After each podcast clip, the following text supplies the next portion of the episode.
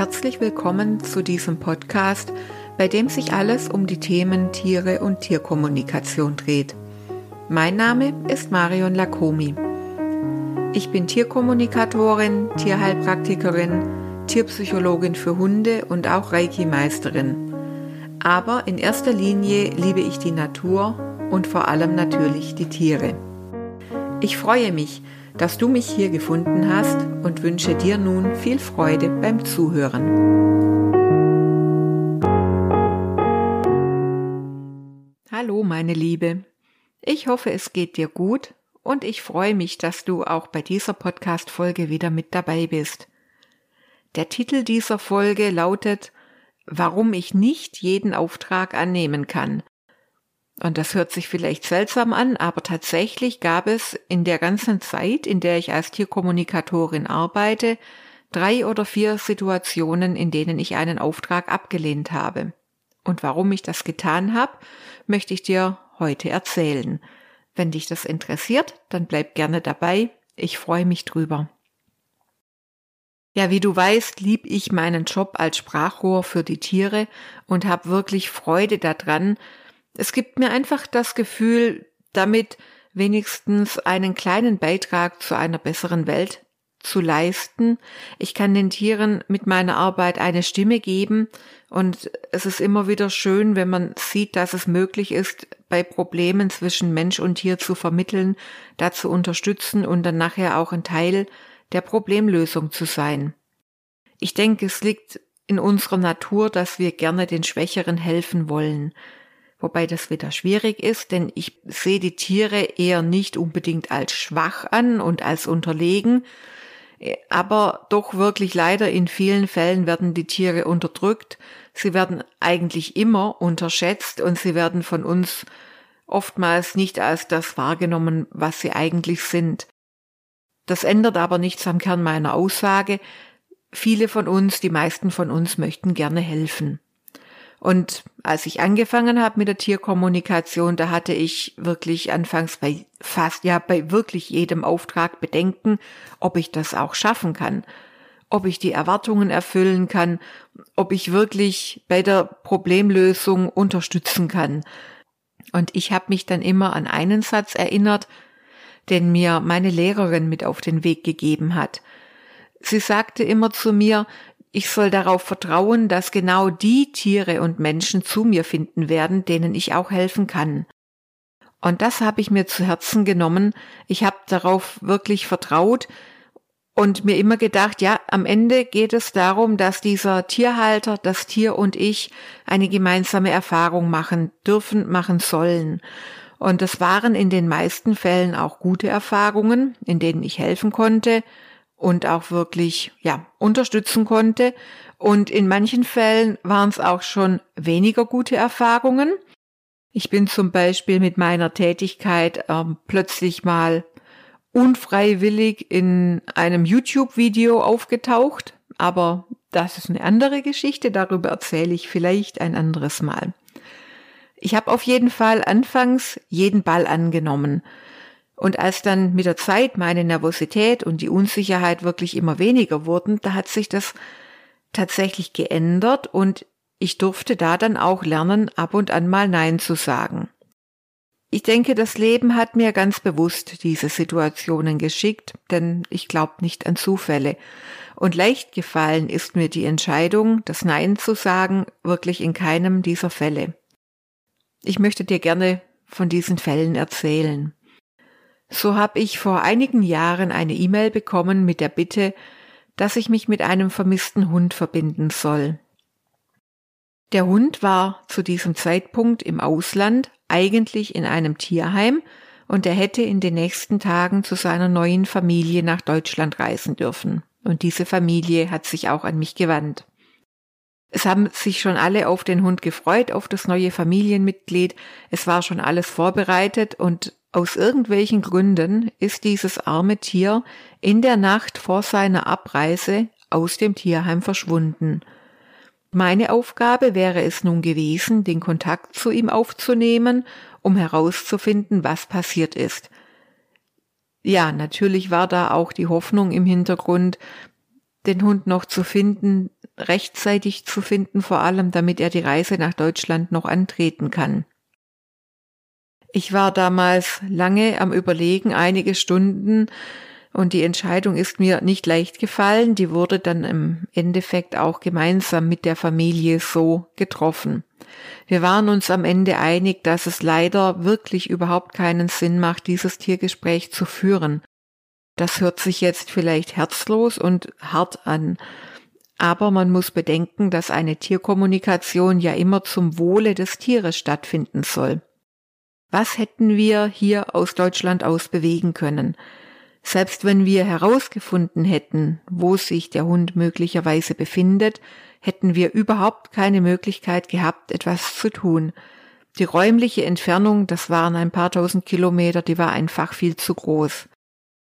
Dann kam noch die Frage dazu, was hätten wir dem Hund in einem Gespräch überhaupt sagen können? Hätten wir ihm Hoffnung machen können? Hätten wir ihn konkret aufmuntern können? Eine Lösung präsentieren können?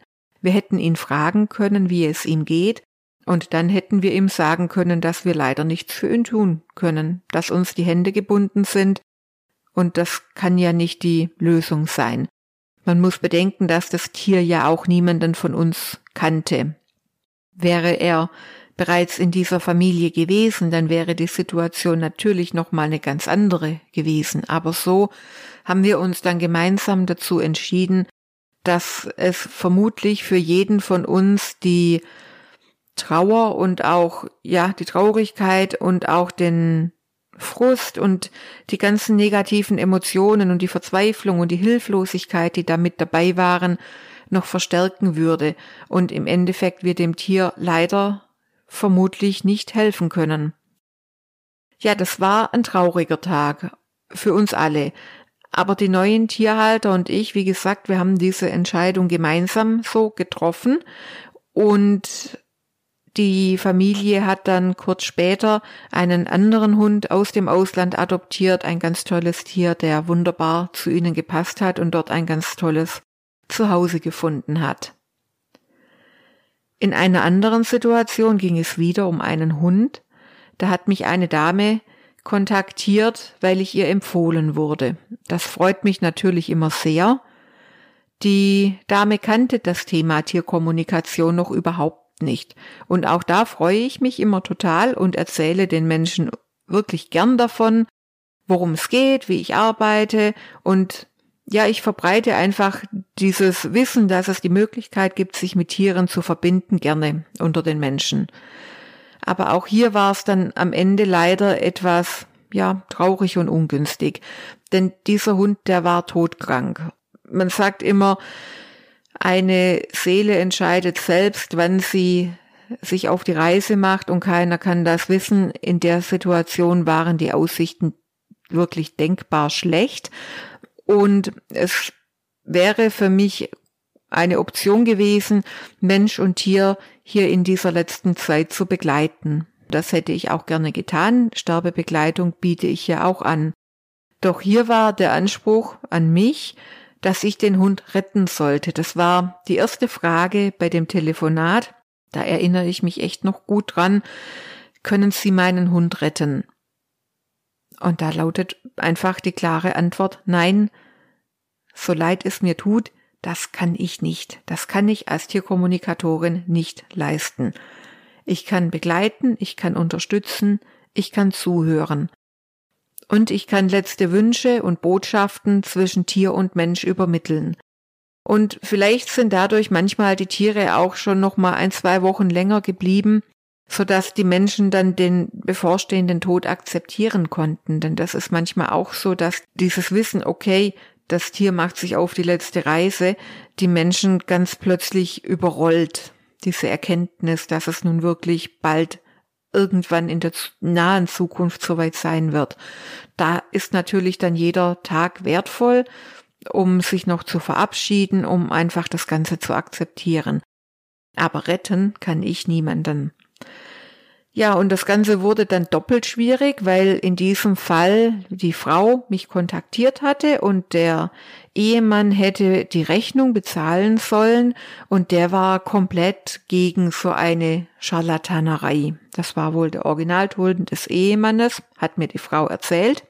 Und ja, Nachdem dann diese beiden Worte im Raum standen, Scharlatanerei und Retten, war es natürlich auch etwas schwierig, denn ich arbeite energetisch und wenn mir schon von vornherein so viel Unmögliches und Negatives da im Raum steht, ist es für mich schwierig. Und ich arbeite auch nicht, um irgendjemanden von der Tierkommunikation zu überzeugen. Das ist auch nicht meine Aufgabe. Und wenn da schon so viel, wenn, wenn da schon so ein negatives Bild da ist und es ist klar, das Tier wird früher oder später wohl gehen, dann kann ich nur, ja, ich sag mal, verlieren. Da darf man manchmal dann auch an sich selbst denken, ich hätte die Hoffnungen und Erwartungen dieser Menschen niemals erfüllen können. Auch da habe ich lange überlegt, bevor ich den Auftrag abgelehnt habe. Es gibt ja immer einige Gründe pro und contra, aber hinter dieser Entscheidung kann ich auch heute noch stehen, so wie alle Entscheidungen, die ich in der Hinsicht getroffen habe. Ich würde hier heute wieder gleich entscheiden. Ja, und dann gab es noch die Geschichte mit der Katze, mit der vermissten Katze. Eine Katze aus dem Tierschutz hat nach langer Zeit bei einer Pflegefamilie ein ganz tolles neues Zuhause gefunden. Das war super, alle waren glücklich und der Kontakt zwischen der neuen Familie und der Pflegestelle war auch immer noch vorhanden. Wie es manchmal kommt, ist die Katze irgendwann aber nicht mehr nach Hause gekommen. Die Pflegestelle hat mich dann kontaktiert und wäre tatsächlich auch für die Kosten des Gesprächs aufgekommen.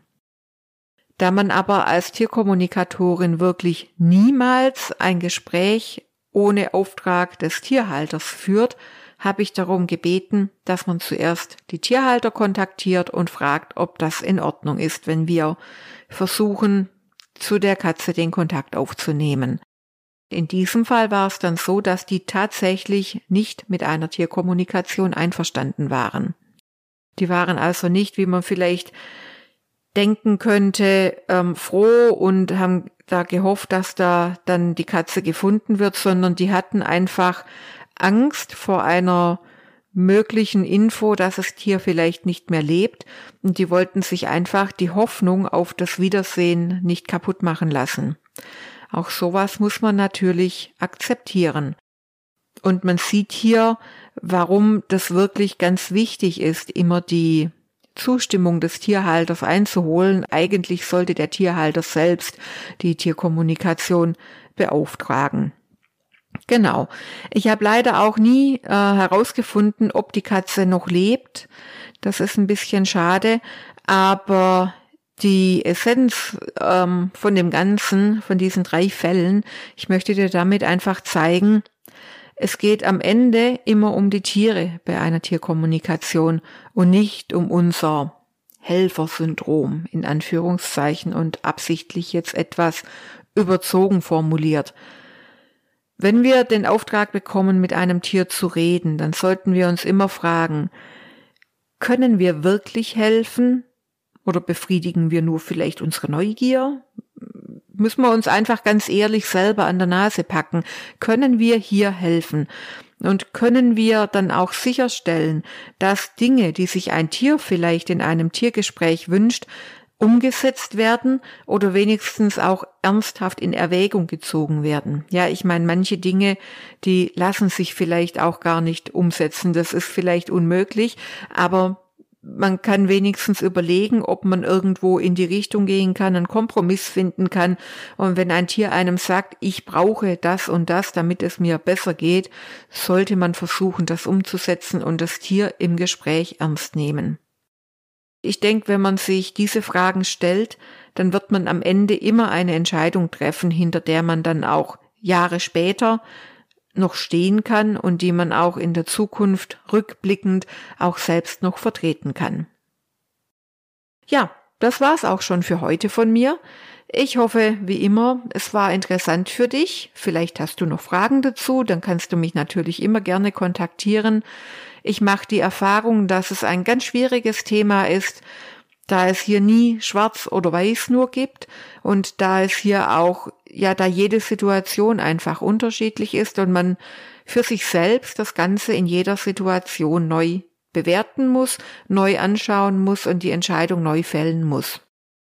Wie du, wenn du selbst mit Tieren redest, entscheidest, bleibt natürlich dir überlassen, aber mach dir vorher Gedanken und renn nicht zu schnell in manche Gespräche rein, wenn irgendwo um Hilfe gerufen wird, denn manchmal, ja, wie, wie in diesen drei Fällen, das waren Situationen, da konnte man leider wirklich überhaupt nichts tun.